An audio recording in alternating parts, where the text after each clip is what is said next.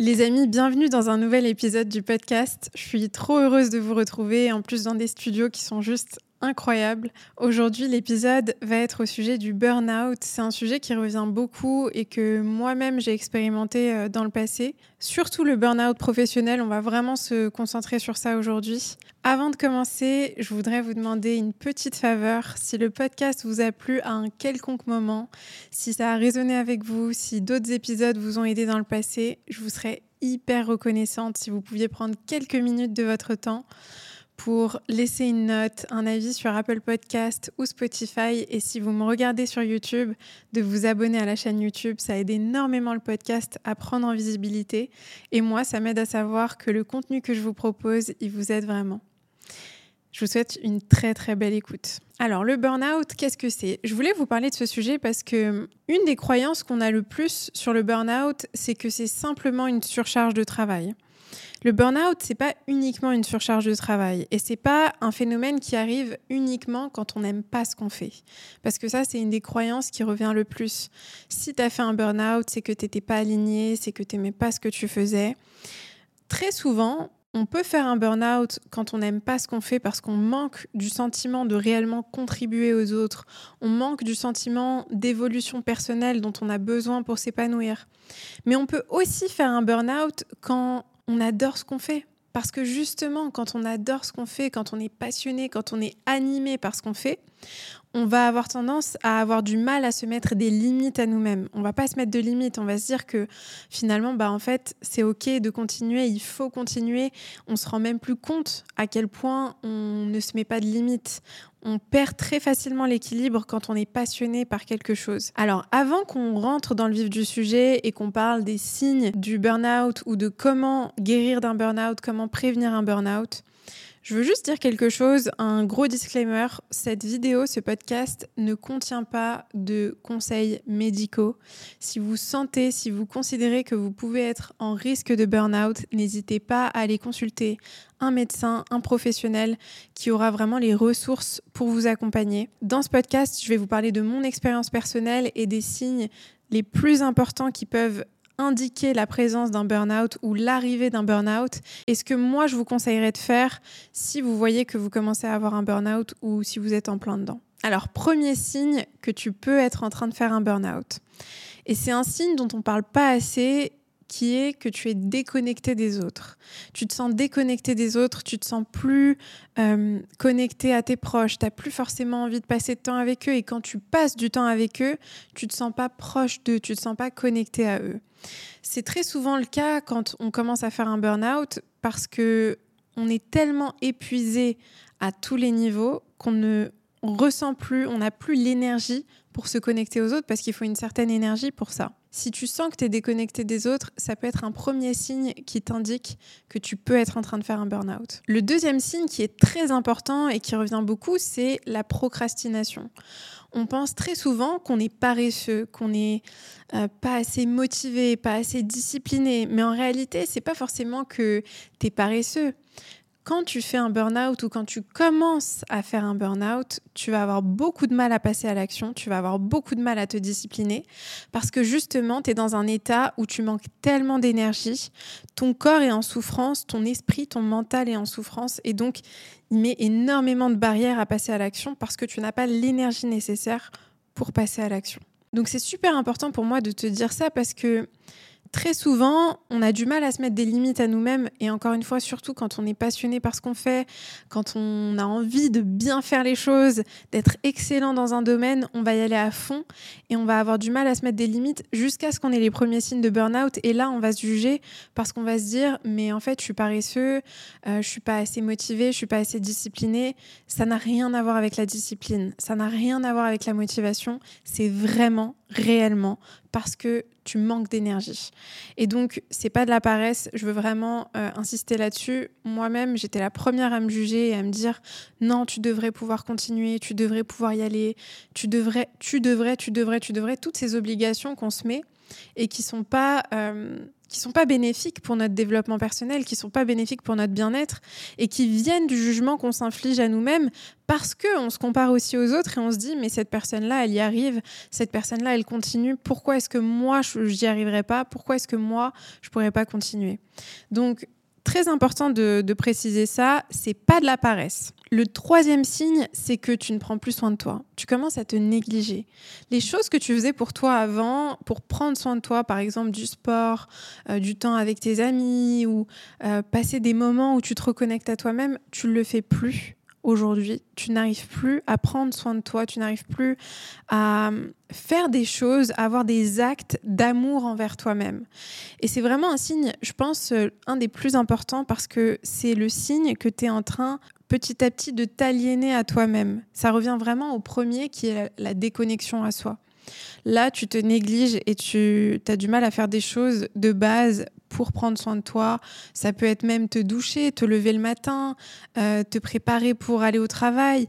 Toutes ces choses-là qui sont simples. Et c'est d'ailleurs pour ça qu'on confond beaucoup le burn-out et la dépression, parce qu'il y a des signes qui s'entremêlent. Parce que dans la dépression, on a aussi beaucoup de mal à prendre soin de nous, on a du mal à faire des choses très très basique. Et là, c'est super important de, se poser cette question. Est-ce que tu as du mal en ce moment à prendre soin de toi, à faire des choses pour toi? Le quatrième signe, c'est que tu es souvent épuisé physiquement et émotionnellement.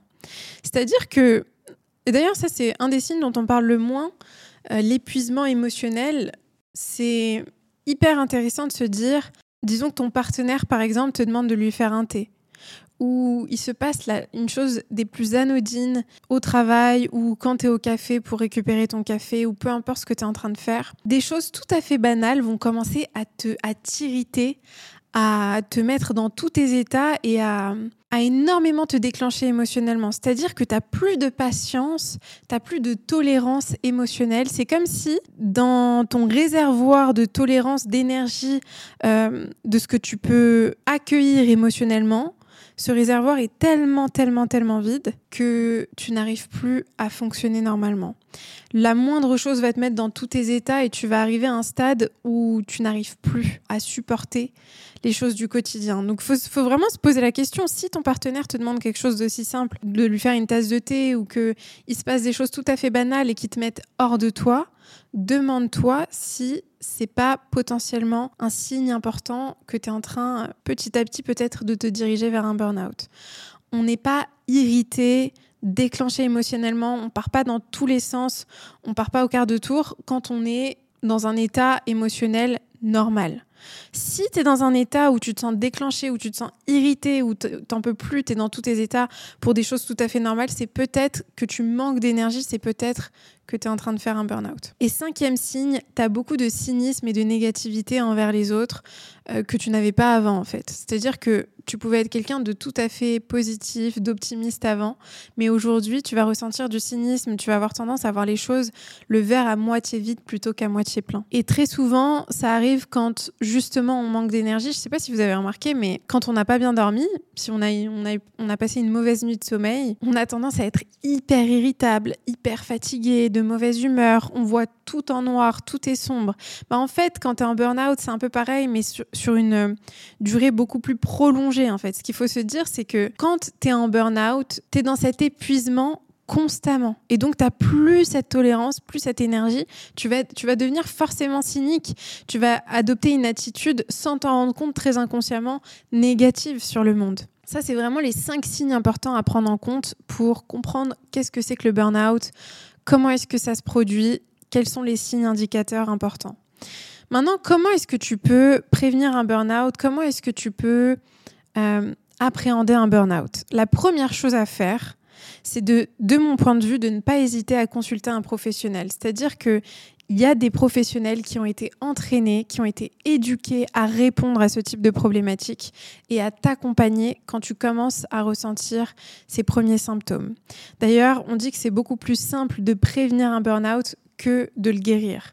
Alors bien sûr, tu peux guérir d'un burn-out. Moi, j'en ai fait et franchement, on guérit du burn-out. Alors bien sûr, tu peux guérir du burn-out. Moi-même, j'en ai fait. Mais c'est très important de se dire que si tu commences à voir des premiers signes, prends-les au sérieux, ne les néglige pas et ne te dis pas de toute façon je devrais être capable de continuer, je devrais être capable d'avancer et négliger cette fatigue, cet épuisement émotionnel que tu commences à ressentir. La deuxième chose que je te conseille de faire, c'est vraiment de prendre du temps pour faire des activités qui te reconnectent à toi-même et aux autres. C'est-à-dire, très souvent, quand on commence à avoir les premiers signes de burn-out, c'est parce qu'aussi, on est très, très déconnecté de nos proches. On ne passe plus de temps avec eux. On ne prend plus le temps de créer des moments de qualité avec nos proches, avec nos amis, avec nos collègues, avec des personnes qui nous donnent de l'énergie positive on priorise énormément le travail, on priorise énormément nos rêves, nos accomplissements professionnels sans se rendre compte qu'on a besoin d'un équilibre. Et je sais que le terme équilibre, il est vraiment euh, sujet à beaucoup de discussions, à beaucoup de débats, mais quand tu priorises ton bien-être, ton épanouissement personnel, tu priorises aussi ton épanouissement professionnel. Ça sert ton épanouissement professionnel que tu prennes du temps à ne rien faire, que tu prennes du temps avec des amis, à prendre un café, à se raconter ce qui se passe dans vos vies, ce qui est important pour vous, à refaire le monde, à faire une activité sportive. C'est des choses qu'on peut négliger et qui empirent les premiers symptômes que tu vas ressentir de ton burn-out. Donc, Deuxième conseil, vraiment, c'est de te reconnecter à toi, de te reconnecter aux autres et de prioriser des temps de reconnexion avec les autres et avec toi-même. La troisième chose que je te conseille de mettre en place, c'est de prioriser ton activité sportive. Et une activité sportive qui te permet d'évacuer toutes ces énergies. Le corps a besoin de mouvement. Il y a vraiment une phrase que j'arrête pas de répéter, c'est le corps a besoin de mouvement et l'esprit de calme. Parce qu'on a vraiment besoin de mouvement, on a besoin de se mettre en action. Et c'est comme ça qu'on évacue ces énergies qui sont stockées dans notre corps et qui demandent qu'une chose, c'est de sortir. Le quatrième conseil que j'ai pour toi, c'est de pratiquer l'autocompassion. Ça, c'est vraiment un des conseils les plus importants que je pourrais te donner parce que hum, très souvent, on se juge tellement sévèrement. On est notre pire juge. Le pire juge qui existe, c'est nous-mêmes. Et on se juge en fonction de quoi On se juge en fonction de ce qu'on compare par rapport aux autres. On met certaines personnes sur un piédestal et on se dit c'est comme cette personne que je veux vivre, c'est comme cette personne que je dois agir. Et c'est là où on commence à se mettre des règles, des injonctions, à se dire je dois faire ça, je dois faire ci, je dois être comme ça, je dois être comme ci, je dois avoir ça ou je dois avoir ci. Et quand on n'arrive pas à accomplir ces choses-là, quand on n'arrive pas à être comme cette personne qu'on a mis sur un piédestal, alors on se juge, alors on se rejette, alors on s'abandonne, alors on s'humilie nous-mêmes, on se rabaisse nous-mêmes en se disant les pires choses possibles, des choses que personne au monde n'oserait nous dire. On se les dit. Donc pour venir pallier à ça, pratique l'autocompassion à chaque fois que tu commences à te juger, à chaque fois que tu commences à te dire je devrais faire ça ou je devrais faire ci, demande-toi à toi-même, pose-toi et dis-toi comment est-ce que je peux m'aider actuellement à mieux me comprendre?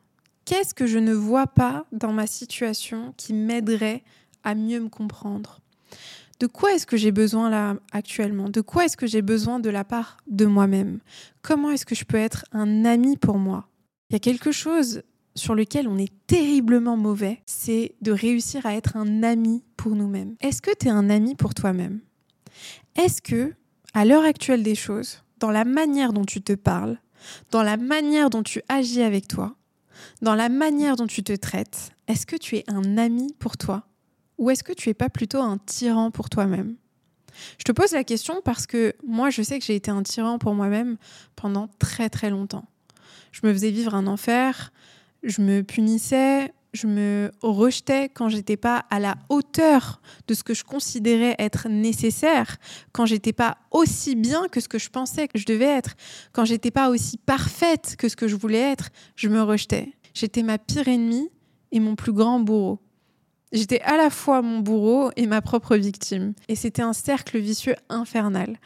Donc, ce que je veux te dire, c'est vraiment ça. C'est demande-toi ce qui se passerait si tu arrêtais de te juger. Qu'est-ce qui changerait dans ta vie? Au lieu de te juger, demande-toi comment est-ce que tu peux t'aider et être un ami pour toi-même. Et cinquième conseil, apprends à réguler ton système nerveux. J'ai un ami qui s'appelle Ludovic Leroux qui a écrit le livre Nerf vague et que d'ailleurs j'ai accueilli dans le podcast. Vous allez voir un épisode de lui très très bientôt et qui en parle très très bien. C'est-à-dire que le nerf vague, c'est le nerf qui est connecté directement à notre système nerveux.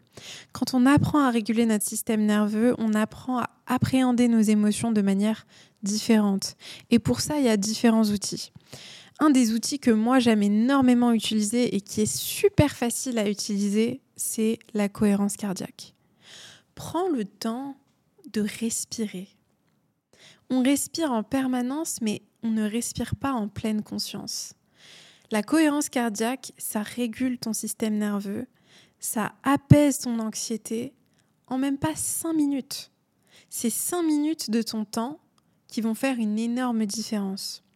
Prends le temps dans la journée de faire des pauses et de te recentrer et de réguler ton système nerveux. Comment est-ce que tu pratiques la cohérence cardiaque? C'est très simple. Tu te poses, tu t'assois confortablement, tu mets un timer de 5 minutes sur ton téléphone. D'ailleurs, il y a une super appli qui est totalement gratuite qui s'appelle Respire Relax et qui peut vraiment t'aider là-dedans. Et pendant 5 minutes, tu inspires 5 secondes et tu expires 5 secondes.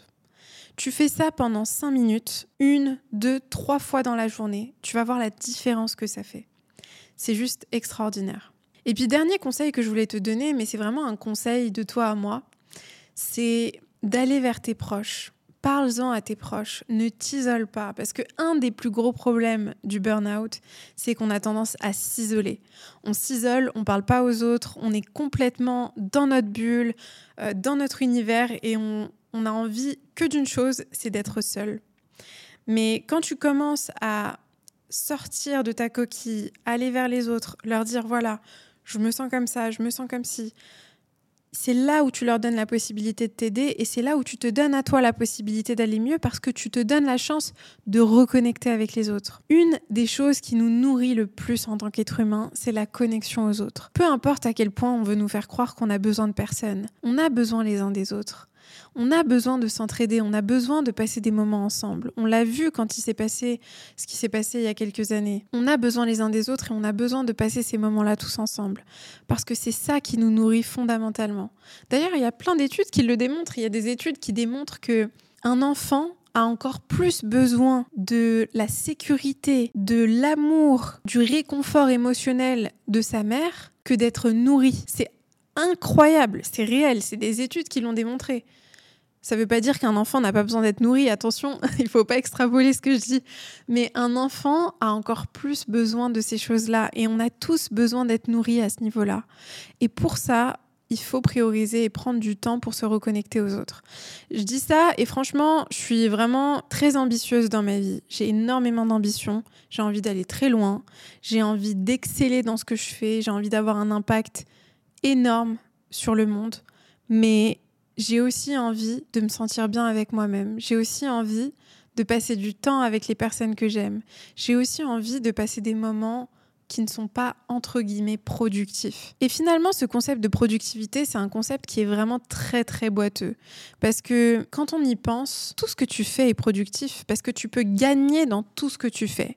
Tu peux gagner à ne rien faire, tu peux gagner à passer un moment sur Netflix, tu peux gagner à passer un moment avec tes amis. Tout est productif, ça dépend juste ce que tu en fais.